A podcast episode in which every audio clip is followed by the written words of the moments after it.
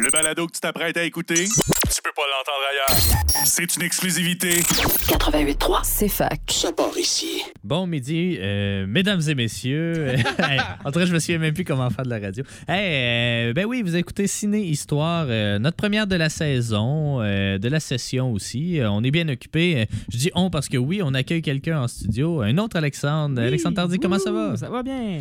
Euh, bienvenue à, à- à l'animation, à la co-animation de cette émission-là. Euh, t'es un. Ben, on va être partout, je pense, sur nos ondes cet Ouais, automne. c'est ça. C'est nous Euh, la radio.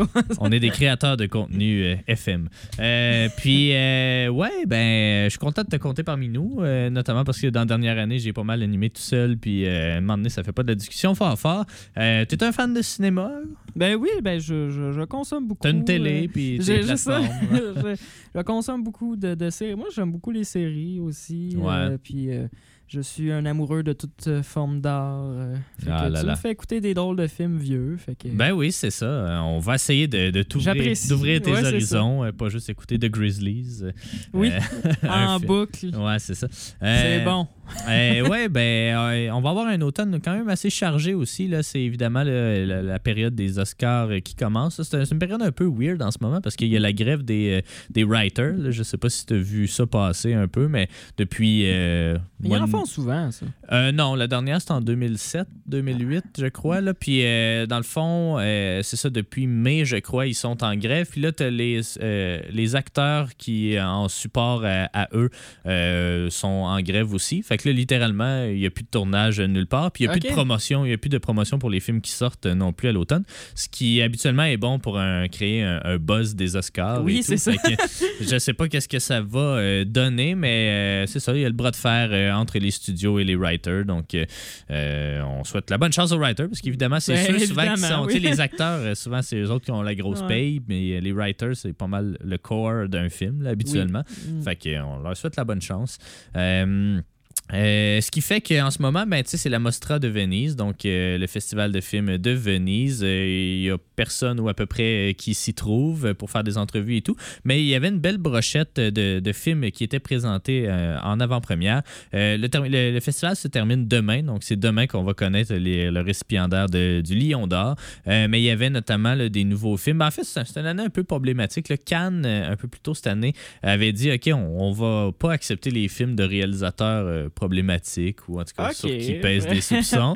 Puis euh, Venise, ils ont fait bah non, nous autres, ça, ça nous va. Euh, fait qu'il y avait Luc- c'est. Ouais. Il y avait Luc Besson qui était là, donc lui qui a été accusé d'agression sexuelle euh, il n'y a pas si longtemps. Il y avait Woody Allen euh, qui est un peu plus problématique. Et il y avait aussi Roman Polanski, évidemment, notoire. Il peut plus Ouais. aller aux États-Unis parce qu'il il a fait de l'inceste puis des viols, des affaires. Fait que les trois, ils étaient là-bas. Mais c'est ça. Mais sinon, il y avait d'autres d'autres bons films aussi.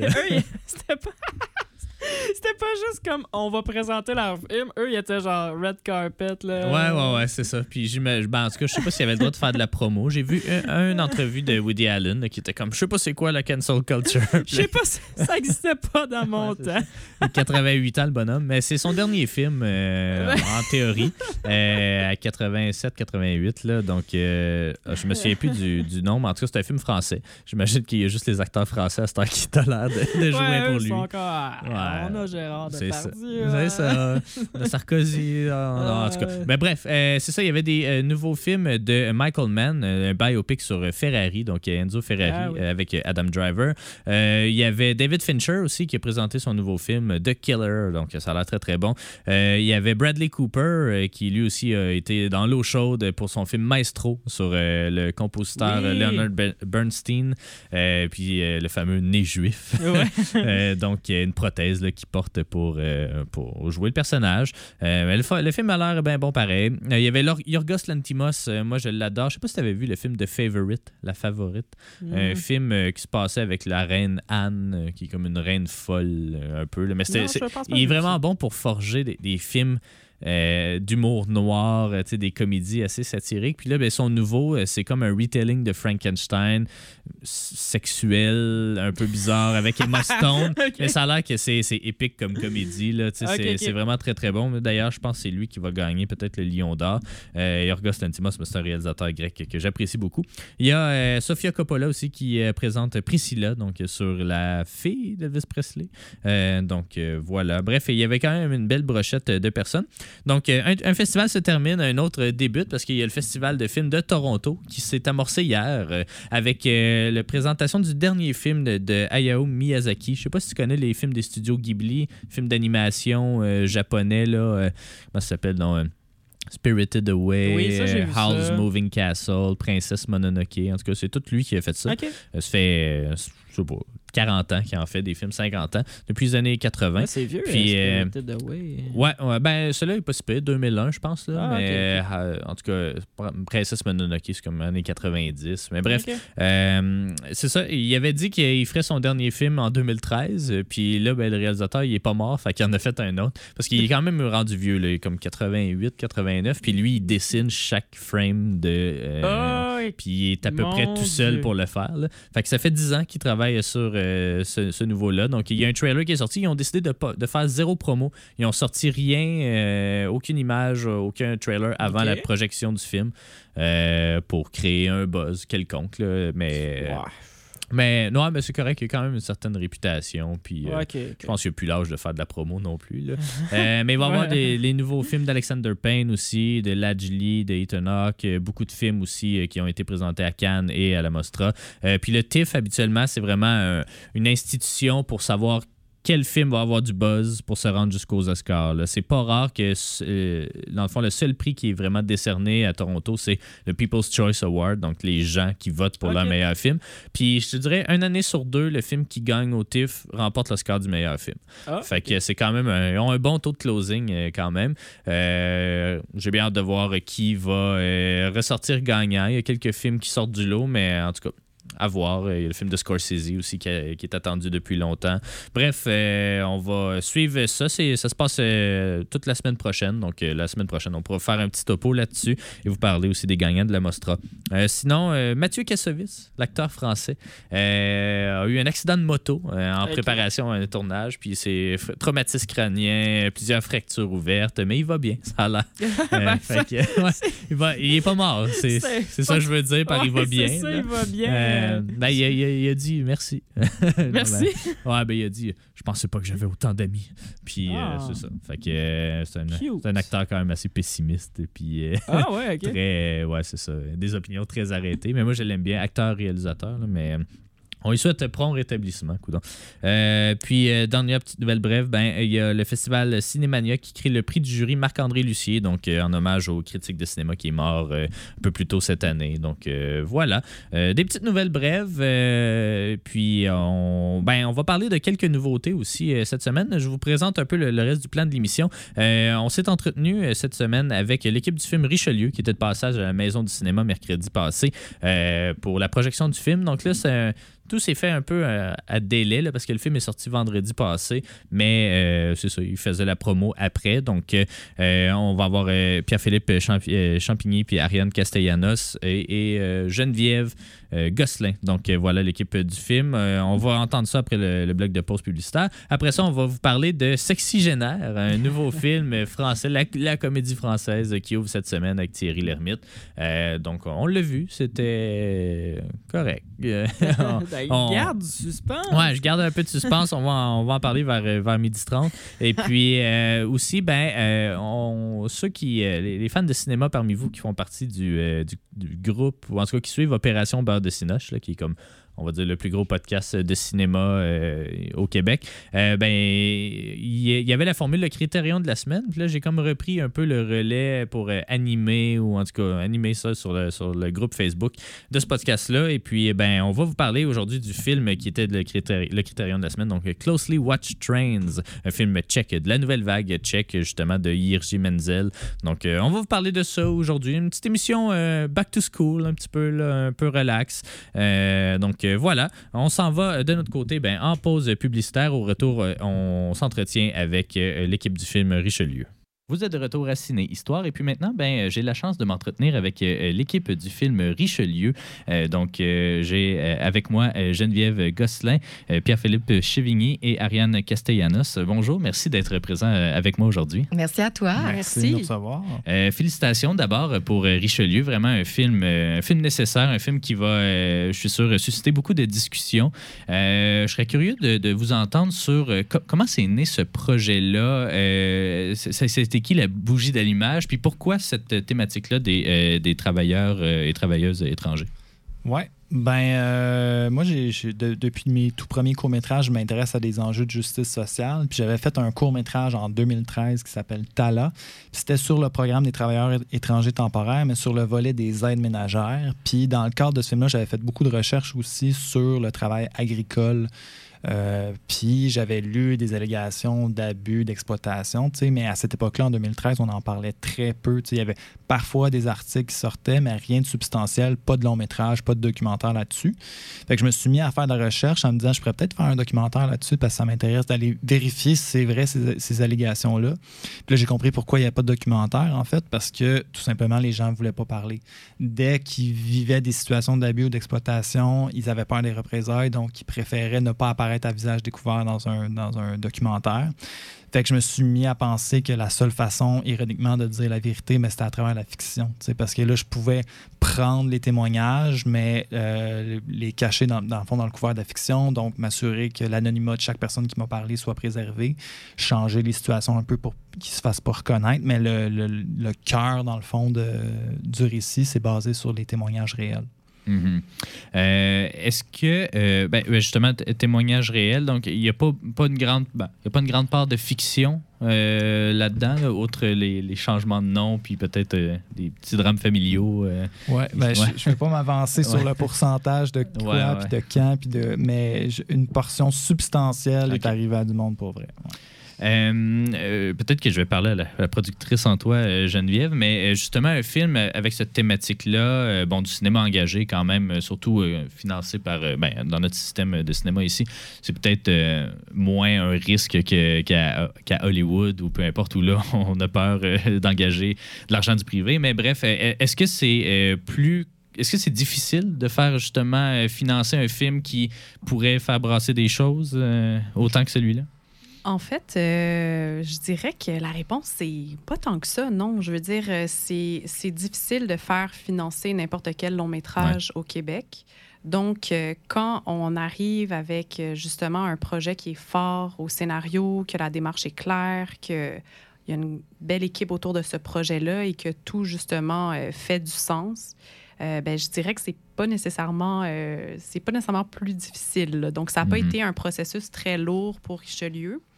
Euh, puis. Euh, c'est juste, c'est juste long, mais c'est long pour tout le monde. C'est juste d'apprendre à prendre ton numéro puis d'attendre ton tour là, un peu. Mais... Ben, justement, cette idée-là, tu l'as depuis quand? Parce que c'est ton premier long métrage. Tu as, évolué beaucoup dans, le court métrage dans les dix dernières années, mais euh, elle, est née quand cette idée-là? En, en, 2013. En 2013, c'est là que j'ai eu comme le déclic. Là, dans le fond, que j'ai eu le témoignage qui m'a dit OK, il y a vraiment un film à faire là-dessus.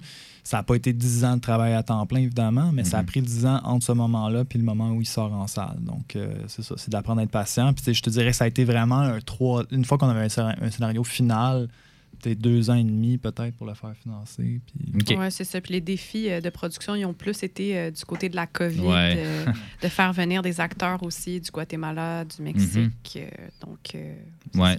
Euh, Ariane, tu joues euh, le rôle d'Ariane aussi euh, dans, le film. Ça, a été quoi ton approche justement à ce personnage-là qui est comme pris entre deux mondes, d'un côté entre on va dire, les Québécois de souche, entre guillemets, personnifiés par Marc-André Grondin, et justement ces travailleurs étrangers-là. Donc, de jouer dans deux langues aussi. comment tu as approché ce personnage-là? Mais déjà, j'ai eu la chance d'accompagner Pierre-Philippe au Guatemala pour, pour faire de la recherche. Donc, je pense que j'étais extrêmement investie puis que j'ai été témoin de, de, plusieurs conversations euh, difficiles. Fait que j'étais empreinte de tout ça complètement. Euh, ensuite, le travail d'acteur, c'est d'observer puis d'être un peu euh, une éponge. Fait que je me suis rappelée de tout ça. C'est sûr que c'est un sujet que je connaissais déjà beaucoup. Dès que mm-hmm. j'entends parler du Guatemala, je tends l'oreille parce que parce que c'est, c'est, mes origines, c'est, c'est Mhm. mon sang. Euh, donc, euh, je savais que ça brassait, puis j'avais envie de défendre ça. Euh, c'est mon premier, premier rôle au cinéma. Ouais. Puis je pense que je pouvais pas mieux tomber que ce rôle-là qui, qui, qui, qui comble toutes, euh, tous mes désirs, puis qui tombe vraiment dans mes valeurs. Est-ce que c'était la première fois que, justement tu avais un rôle en espagnol ou euh, J'ai eu l'occasion de, de- de jouer un peu en espagnol, mais euh, dans des personnages peut-être qui parfois manquaient de profondeur un petit Mhm. peu. Ouais. Euh, peut-être des stéréotypes aussi. Parfois, là, je, je, je joue pas juste quelqu'un qui, qui parle espagnol, c'est je défends réellement quelque chose. Puis Ouais. ça, c'est la première fois. Mhm. Euh, c'est drôle parce que ben, ton personnage aussi, ben, outre qu'il a ton nom, euh, il vient aussi du Guatemala, les, origi- les origines guatémaltèques. Mhm. Euh, Est-ce que le personnage d'Ariane, est-ce qu'il était déterminé avant même que tu rencontres euh, Ariane? Ou si euh, vous avez finalement voulu vous coller un peu plus près de la réalité? Puis, euh, Ben, toute l'histoire, en fait, c'est que Ariane avait auditionné pour mon court-métrage Vétérane il y a comme. ça fait six ans, je pense. Puis c'est comme ça qu'on s'est rencontrés, puis elle avait été comme écœurante dans l'audition. Tu sais, même qu'elle avait un petit rôle, puis on, a- on y aurait rajouté des répliques parce qu'on voyait qu'elle elle shinait vraiment beaucoup. Puis après ça, on discutait, tu sais, on, on covoiturait pour se rendre au, au répète. Puis là, elle m'a comme dit qu'elle était mi-guatémaltèque. Puis là, moi, je travaillais sur un truc avec des travailleurs guatémaltèques. On a commencé à parler. Puis là, rapidement, on a compris que ça, c'était un bon match, tu sais. Puis le personnage, à partir de là, s'est appelé Ariane parce que moi, je voulais que quand les gens lisent le scénario, ils voient tout de suite Ariane, tu sais. Mhm. Euh, fait que- puis effectivement, comme elle a dit, là, après, moi, je suis allé faire un- un- de la recherche au Guatemala pour aller un peu rencontrer les travailleurs qui m'avaient parlé là-bas pour euh, étayer le, le scénario, contre-vérifier des trucs. Puis Ariane est venue avec nous. Puis elle a vraiment fait office, dans le fond, de traductrice dans la vraie vie. fait qu'elle est comme soudée à son personnage. Puis le personnage aussi est inspiré. Le personnage d'Ariane est un peu inspiré de mon vécu à moi aussi, mais aussi d'Ariane.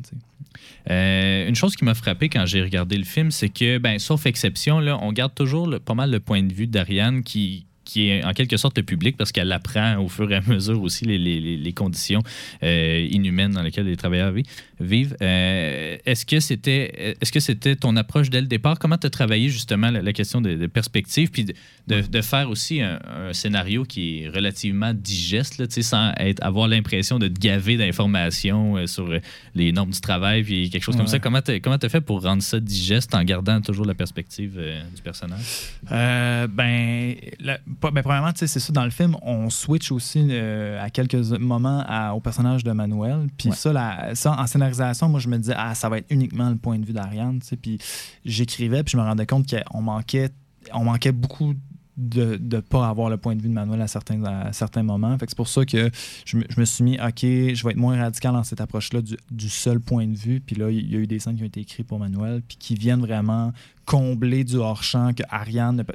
Ouais. J'essaie de me forcer tout le temps pour que Ariane soit là dans ces situations-là, mais Ariane n'est pas là le soir quand, Mhm. quand il sais. Fait que, fait que ça, puis après ça, ben oui, c'est vrai, le, le film, il y a, une part un peu didactique, c'est-à-dire qu'on on apprend des affaires sur le programme, mais à chaque fois, c'est toujours au service du récit parce que c'est Ariane qui apprend, puis c'est dans la construction de l'arc dramatique du personnage d'Ariane, c'est en apprenant qu'Ariane va finir par prendre position contre son employeur. Puis le film est une espèce de un aller-retour, tu sais, elle fait un pas vers les travailleurs, puis il y a- il y, a quelque chose qui survient, puis là, elle fait un pas en arrière. tu sais. Ah oui, Stéphane, il est rough, euh, c'est intense. Ouais, mais si, Stéphane n'était pas là, on n'aurait tous pas de job. tu sais. Euh, merci pour ce que tu as fait euh, cette semaine pour nous, mais ouais, mais arrête de fouiller dans notre frigidaire. Tu sais, Il y a tout le temps un pas devant, un, un pas derrière. Puis euh, toute l'information factuelle est disséminée à travers ça. tu sais. Puis si tu l'enlèves, en fait, c'est ça, tu sais, en scénarisation, tu veux que si tu as un élément que, tu, que tu installes, il faut que ton scénario rendu à la fin, t'enlèves un élément, puis tout s'effondre, tout marche plus. Puis à chaque fois qu'il y a une information, ben, si tu fais l'exercice, ben, je t'enlève cette information-là, ben, ça, ça, ça, ça fuck un peu l'évolution du personnage d'Ariane. Ouais. Parce que ça sert vraiment à elle se faire une tête puis à prendre position à chaque fois. Mhm. Euh, comment ça s'est passé, justement? Peut-être, euh, pas dire la cohabitation, mais justement le jeu avec euh, les, les actes, la, la distribution euh, en général.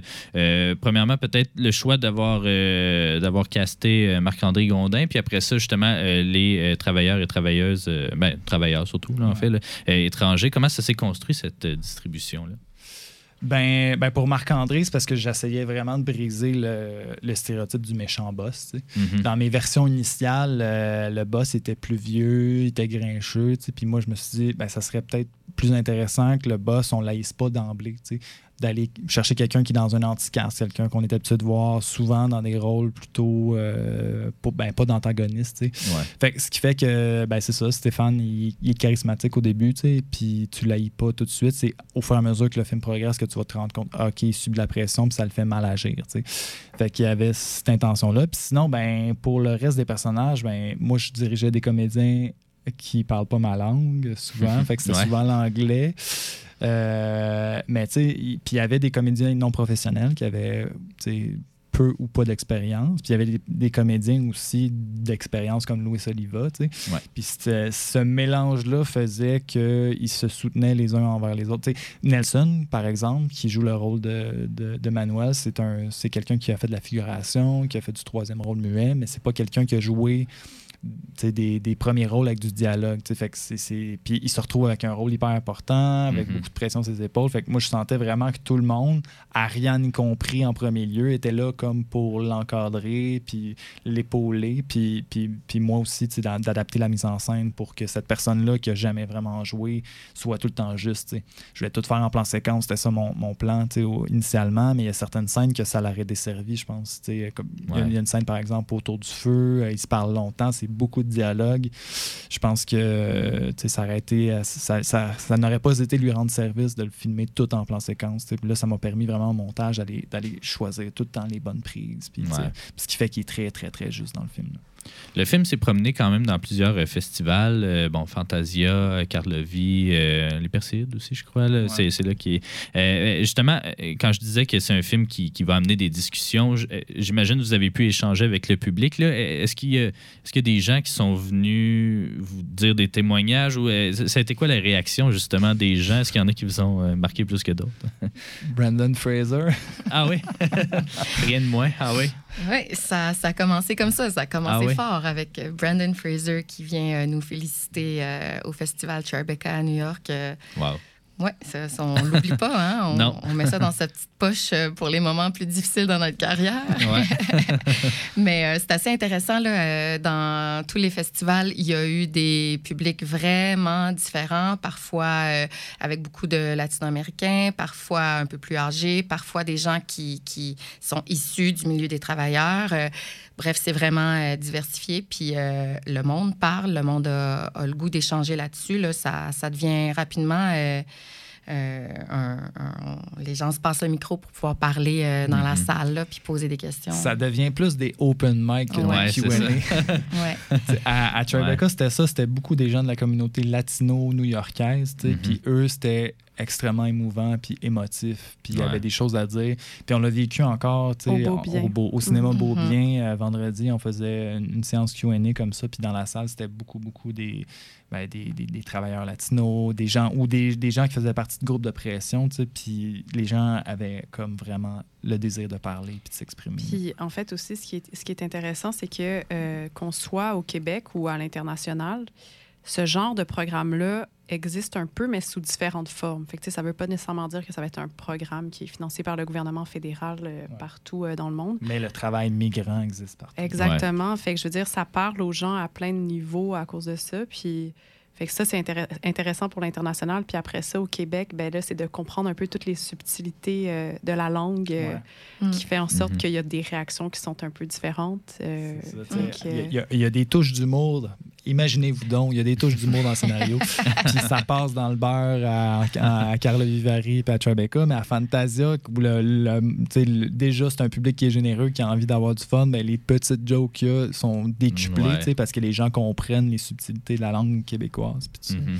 Euh, est-ce que vous les avez. Est-ce que vous avez présenté le film justement à ceux qui avaient fait des témoignages? Est-ce que vous avez eu la chance euh, de leur envoyer? Pas vraiment, non? C'est dans les plans. C'est dans les on se le fait demander tout le temps, mais, c'est- Ouais. mais parce qu'on- là, on attend, on est un peu stand-by pour notre première euh, en Amérique latine, probablement Ouais. au Mexique. Mais sinon, le plan l'année prochaine, ça commence à s'organiser de plus en plus, mais c'est qu'on partirait une gang. Parce que ça, le problème avec le Guatemala, c'est qu'il n'y a pas de salle. Il y a des salles commerciales, mais ils sont vraiment euh, capturées par le cinéma hollywoodien. Même le cinéma mexicain a de la misère à trouver sa place. Fait qu'on ferait plus une formule cinéma ambulant, qu'on irait sur place avec une gang de, de- des comédiens du film, puis on irait présenter village en village le film Ouais. pour essayer que c'est ça que, que les gens le voient dans les meilleures conditions possibles. Parce que de toute façon, ces gars-là, quand ils sont au Québec, ils n'ont pas le temps d'aller au cinéma, ils travaillent tout le temps. Fait que- Non, c'est ça. Euh, ben, évidemment, le, le film, il, il- ça fait déjà une semaine qu'il est en salle. Euh, on va y souhaiter évidemment la, la meilleure des chances. Est-ce que, euh, euh, en terminant, est-ce que tu as des plans de continuer un peu dans cette veine-là, euh, que ce soit ben, avec les travailleurs, euh, justement, euh, étrangers ou que ce soit dans, dans le, le- Comment tu disais, le. le- le- le- cinéma Cinéma social. ce cinéma social, Ouais. voilà. Euh, oui, absolument. Mon prochain projet, c'est encore un sujet social sur la brutalité policière. Euh, je dis pas que je vais faire ça toute ma vie, mais c'est les films qui m'intéressent, c'est les films que j'ai envie de voir. Puis il y a une carence de ça un peu au Québec. Il y a très peu de cinéma politique, social, engagé comme ça. En Ouais. fiction. En fiction, ouais. En documentaire, il y a une grosse tradition, mais en, Mhm. en fiction, il y a, il y a comme. euh, il y en a pas beaucoup. Puis moi, j'ai envie qu'on traite. Puis alors qu'il y a une tradition de ce genre de cinéma-là beaucoup en Europe, tu sais, mais il n'y a pas cette tradition-là ici. Puis il y a plein d'enjeux sociaux importants dont il faut parler. Fait que c'est ce que j'ai envie de faire. ouais. Génial. Ben, on souhaite euh, longue vie, évidemment, au film. On lui souhaite euh, de poursuivre sa run dans les festivals aussi. Geneviève, Pierre-Philippe, Ariane, merci beaucoup d'avoir pris le temps de me parler aujourd'hui. Merci à Merci. toi. Merci. Un jour je vais faire un film. J'ai déjà écrit le script. Et dans le scénario, il n'y a pas du tout de trajet. Et voilà, vous êtes de retour à Ciné Histoire. Euh, allez voir ça, Richelieu. Allez voir ça, un film vraiment là, euh, quand même assez touchant, quand même assez cru. Euh, tu l'as pas vu au complet, Alex, là, mais il y a des scènes quand même assez intenses plus loin dans le film. Puis ça, ça, ça aborde euh, justement de très belle façon la situation des travailleurs étrangers. Tu un peu plus qu'il y a un film relativement similaire qui abordait les mêmes thématiques qui est sorti l'année passée, excusez, je, je digère en même temps, euh, qui, euh, qui euh, justement qui, qui s'appelait Les oiseaux ivres, mais tu sais, c'était un peu plus, là c'était le point de vue justement d'un euh, d'un travailleur étranger qui allait sur une ferme, puis là il y avait comme un petit peu de réalisme magique aussi là, dans, dans tout ça, là, fait que c'était pas le même visée, disons, là, que, que celui-là qui est du cinéma social, mais allez voir ça, Richelieu, vraiment pas pire. Parlons d'une nouveauté, ben ça, il y a quelques nouveautés qui prennent l'affiche ce week-end. On les a pas toutes vues, évidemment. Il y a My Big Fat Greek Wedding 3 euh, qui sort. Euh, J'ai jamais vu ça. Euh, le premier, Ah, c'était un, gros buzz, là, début 2000. Euh, Ah. Ça a l'air que c'est tout le- c'était genre le, le quatre mariages à un enterrement de, de, de l'époque, du début des années 2000. Fait que, mais non, je suis passé toujours à côté de cette franchise-là. Il y a eu le 2 qui est sorti il y a comme 4-5 ans, je pense. Puis euh, on est rendu au 3. Puis Bon. euh, j'imagine qu'on va clore la trilogie là. là. Donné, trois mariages, euh, c'est assez. Euh, fait que. euh, mais je l'ai pas vu, je sais pas. Puis euh, c'est ça, il y a un film d'horreur aussi là, qui est la, la Nonne. Donc, euh, Ah, La ouais, Nonne j'ai- 2, J'ai en vu fait. le trailer. et- Ouais, toi, t'es un grand fan de, grand fan de cinéma Oui, d'horreur. hein? oui, oui, je, je m'assure de toutes les connaître pour être sûr de ne pas les voir. T'es trop heureux. oui. Ben, c'est correct. J'ai- J'aime pas vraiment ça. J'aime ça, tu sais, mais là, les films qui créent une bonne ambiance. Mais les films qui, euh, tu sais, qui a des jump scares tout le temps, c'est comme, c'est pas le fun. Non, c'est ça. Vais ça sur. Frozen, chanter. Hein? Ouais. mais ouais. Fait que, euh, fait que c'est ça. Il y a- y de tout pour. euh, parce que là, tu sais, les sorties d'horreur, je pense qu'il va en avoir pas mal à chaque semaine jusqu'à l'Halloween. Oui, c'est vrai, Fait parce qu'on rentre dans la saison. C'est ça. Ça s'en vient très prochainement. Il va y avoir un remake. Je sais pas si c'est un remake ou une suite de L'Exorciste. Euh, OK. Donc. Une euh, suite. Il revient. Mais Ouais, ben, dans il- il- elle à la place. Ouais, ben il y a eu trois suites à- à- au truc original. Puis là, après ça, il y a eu comme des, des spin-offs, puis euh, des, des trucs comme ça. Excusez. Des spin-offs, c'était un démon robot. Mais tu sais, juste cette année, ou ouais, cette année, il y avait The Pope's Exorcist, qui est un vrai rôle dans la papauté, d'avoir un exorciste attitré Ah, au OK, il y a, un- il y a quelqu'un qui c'est sa job en ce moment, ça? Ouais, c'est ça. Fait que, puis là, on en Ils vont peut-être être rentrés dans la modernité puis que ce soit un. AI euh, qui, Ouais, se fait, ça. qui, se fait, euh, Ouais. qui se fait exorciser. Fait que, euh, ouais, c'est ça. Ça va enlever des, des virus informatiques, je sais pas trop quoi. Euh, mais bref, euh, donc, il y a tout ça qui va sortir prochainement. Mais un film qui a pris l'affiche aujourd'hui, ben, c'est Sexygénaire, donc le la nouvelle comédie française avec Thierry Lhermitte, un film de Robin Sykes. Euh, un film qui, je trouve, porte mal son nom euh, parce qu'avec un titre comme ça. tu le trouvais pas sexy. Non, non, non, c'est pas. Ben, il était sexy quand même. C'est un beau monsieur, Thierry Lhermitte.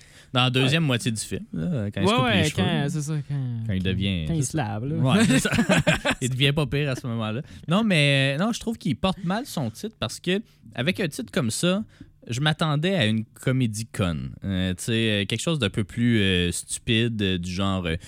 On est vieux, on veut prouver encore qu'on est capable de, de c'est ça, de, de- de séduire. Un peu euh, la cruising bar. Là, Ouais, quelque chose comme ça? Ouais, tu sais, un des personnages de Cruising Bar, qu'ils sont pas tous de même. ouais. Mais, mais ouais, tu sais, c'est ça, tu sais, une espèce de comme crise existentielle à la soixantaine, puis là, une espèce de renaissance de comme nous aussi, on a le droit à notre sexualité, les vieux. Puis, euh, mais c'est pas tout ça. Euh, c'est vraiment plus, euh, plus, je veux pas dire dramatique, c'est pas, pas peut-être en plus sérieux, parce que, tu sais, je pense que ça reste une comédie, mais c'est vraiment plus. euh, posé, on va dire ça comme ça. Thierry Lhermitte est capable de jouer gros, évidemment, on le connaît pour euh, les bronzés, dîner de con, euh, tu sais, ben, des- ben des trucs. Il est capable de jouer vraiment gros et tout. Puis là, tu sais, sa performance, c'était vraiment plus, euh, plus posé, plus euh, Ouais, sobre.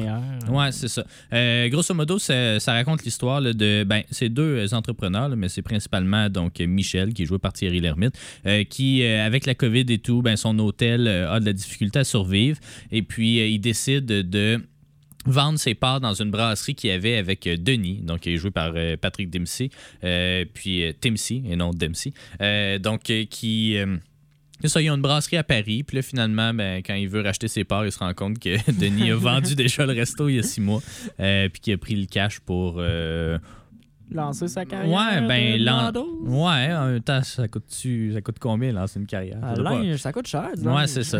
Euh, mais bref, euh, c'est ça. Donc, euh, Denis est rendu euh, modèle, si on veut, pour de, de la publicité, donc un modèle un peu plus âgé. Puis là, ben, euh, lorsqu'il va le voir, euh, quand Michel va voir Denis, ben, euh, la casting director, elle le spot, puis elle fait que ce monsieur-là, c'est un sexygène. Euh, je sais pas si c'est une vraie ex- expression. J'aurais aimé ça exactement cette line-là. Ben, c'est à peu près ça. Là, tu sais, elle a dit euh, Mais c'est qui lui? C'est un sexygénaire. hein?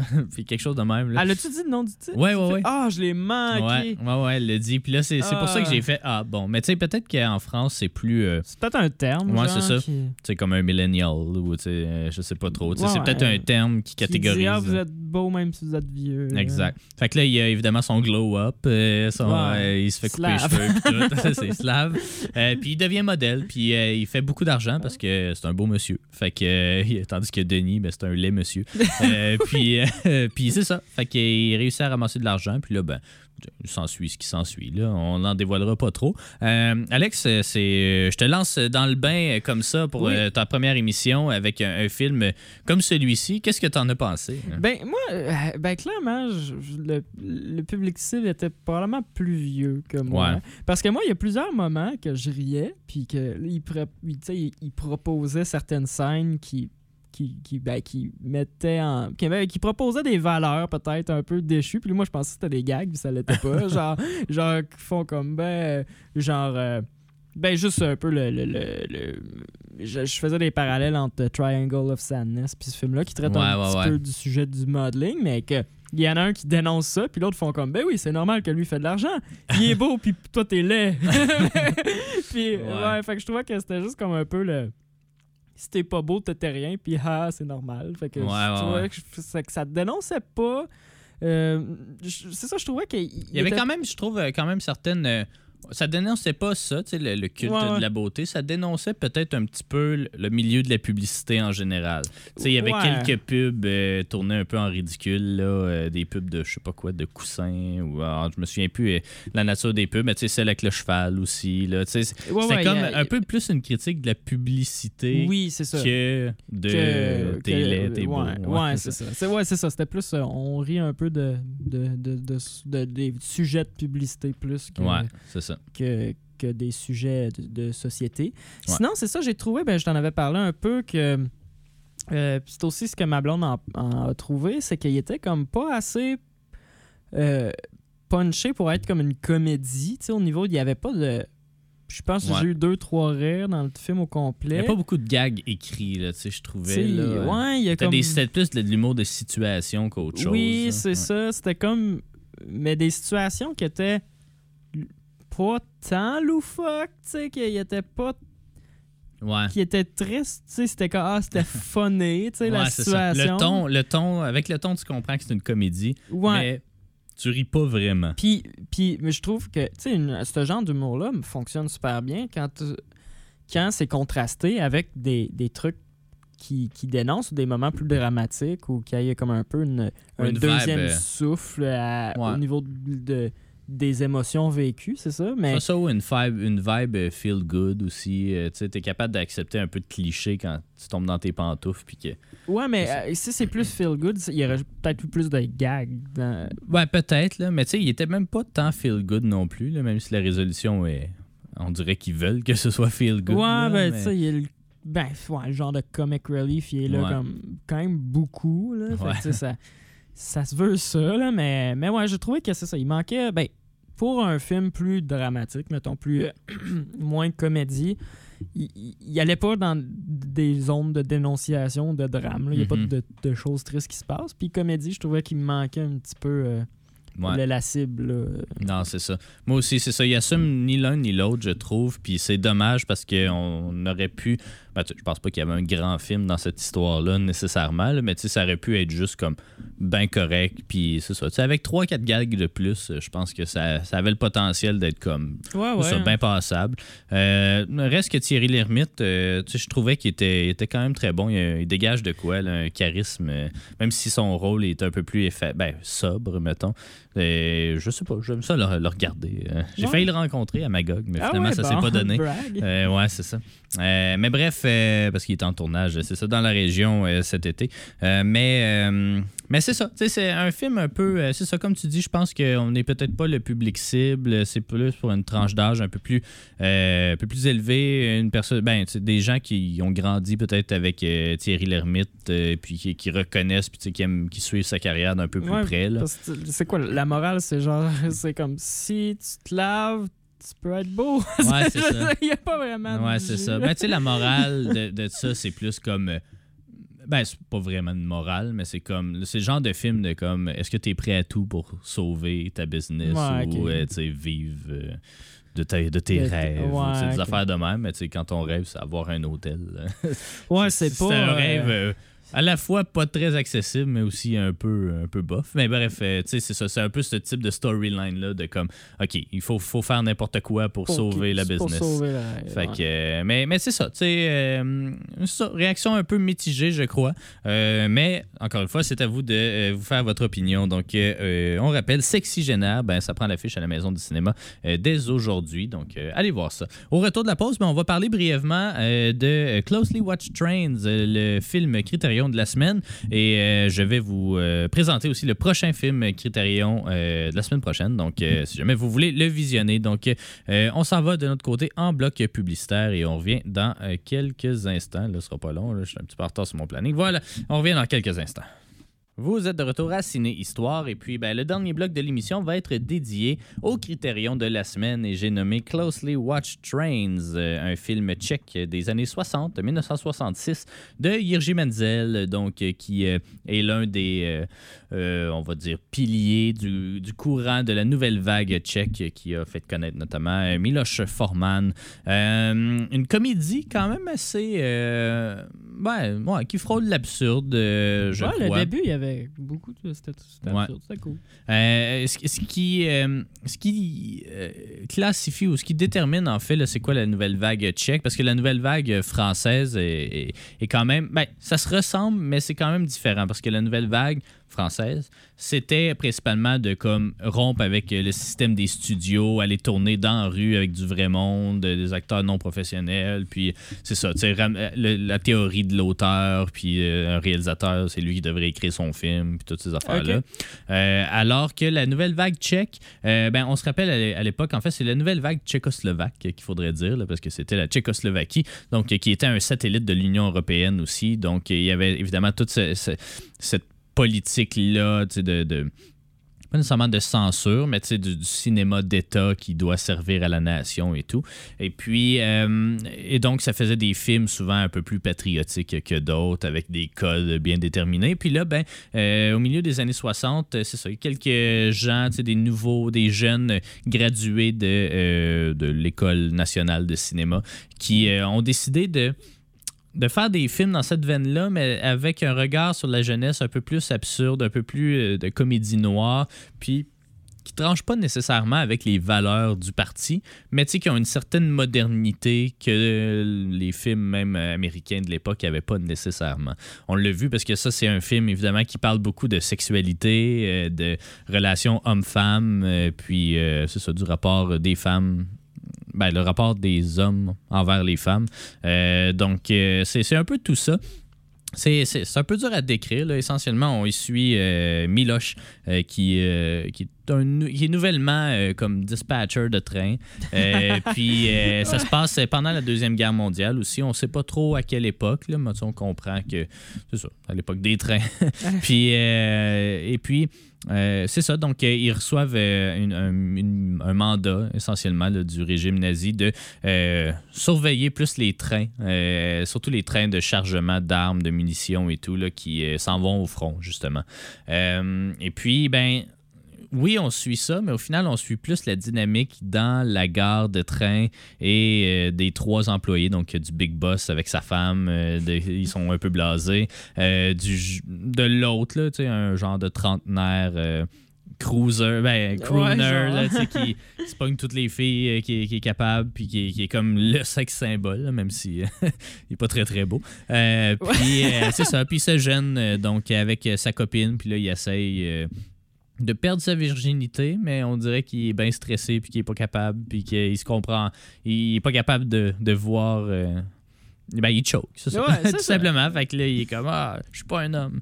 Euh, fait que il y a un regard un peu sur la masculinité, pas toxique là, cette fois-là. Ben, un petit ben, peu, peut-être. Bah, Des fois. ça dépend des, Des, scènes. des scènes, ouais, des ça. qui ont moins bien vieilli. Mais, euh, mais c'est ça, c'est un film qui fait très moderne dans sa forme. Tu sais, un montage assez rapide, une narration tu sais, assez dynamique. Ça faisait penser des fois à c'est ça, des, des films de Fellini là, dans, sa dernière, euh, dans sa dernière passe ou des films euh, de Wes Anderson, tu sais, des, des plans très euh, comment, géométriques, là, tu sais, des images très carrées, euh, tu sais, des, des plans très, euh, très statiques. euh, qui, euh, qui nous montrent euh, quelque chose. En tout cas, euh, j'ai trouvé qu'il y avait une certaine modernité. Toi, euh, qui en était probablement ton premier film tchèque. C'est mon euh, premier check, mon premier critérium. Ouais, euh, non, non, il y a, il y a quand même. T'as-tu vu Armageddon? Non. Non? Ouais, contrairement au gars dans le film, moi, j'ai pas Ouais. choqué à ma non. première fois. mais bon, c'est pas ouvert les veines après. Non, euh, parce qu'il essaie de se suicider aussi. Ouais. C'est vraiment une pente fatale là, que ce personnage-là vit. Ouais, qu'est-ce que t'en as Ben, pensé? sais, il y a comme une absurdité qui me faisait sourire tout au long, que c'est ça, ils sont en guerre, c'est la Deuxième Guerre mondiale, puis tu sais, Ouais. ils font sur le side, un peu les- le side quest, genre le, le- le B-story, c'est genre faire exploser, faire exploser un train, c'est faire la guerre. Ouais. Puis le, la- le principal truc, c'est fourrer. fait que tout le monde, leur but principal, c'est de fourrer. Puis là, ils sont comme Ah, puis il faudrait peut-être exploser le train quand il Ouais, passe. c'est c'est- tellement stupide. Ouais, la Deuxième Guerre mondiale, personne n'en parle ou à peu près. C'est ça, c'est deux fois. Puis euh, sinon, euh, sinon c'est tout tourne autour de. Tu sais, il y a même un, comme un genre de comité disciplinaire parce que là, ils, ils ont trop fourré. Là, puis- ça. Ça a débordé. Parce que là, ils ont joué avec les étampes. Là, Oui, puis c'était trop. Euh, ouais, c'est ça. C'est vraiment, je savais qu'il allait te plaire un peu parce que c'est ça, humour absurde un fait- peu. fait euh, tout le long, tu sais, même s'il n'y a pas de joke, tu ris parce que c'est comme, voyons qu'il passe une, une scène, tu sais, de- au, à- Ouais, ouais. au complet 10 minutes à parler de ça quand, genre, ouais, Ah, c'est ouais. quand il faut qu'ils risquent leur vie le, lendemain, là. Non, j'ai vraiment aimé ça, moi aussi. Euh, c'est ça, j'avais peur que ce soit un film qui a mal vieilli. Puis, tu sais, je pense qu'il a quand même bien vieilli malgré tout, parce que le ton est toujours un peu comique et, absurde.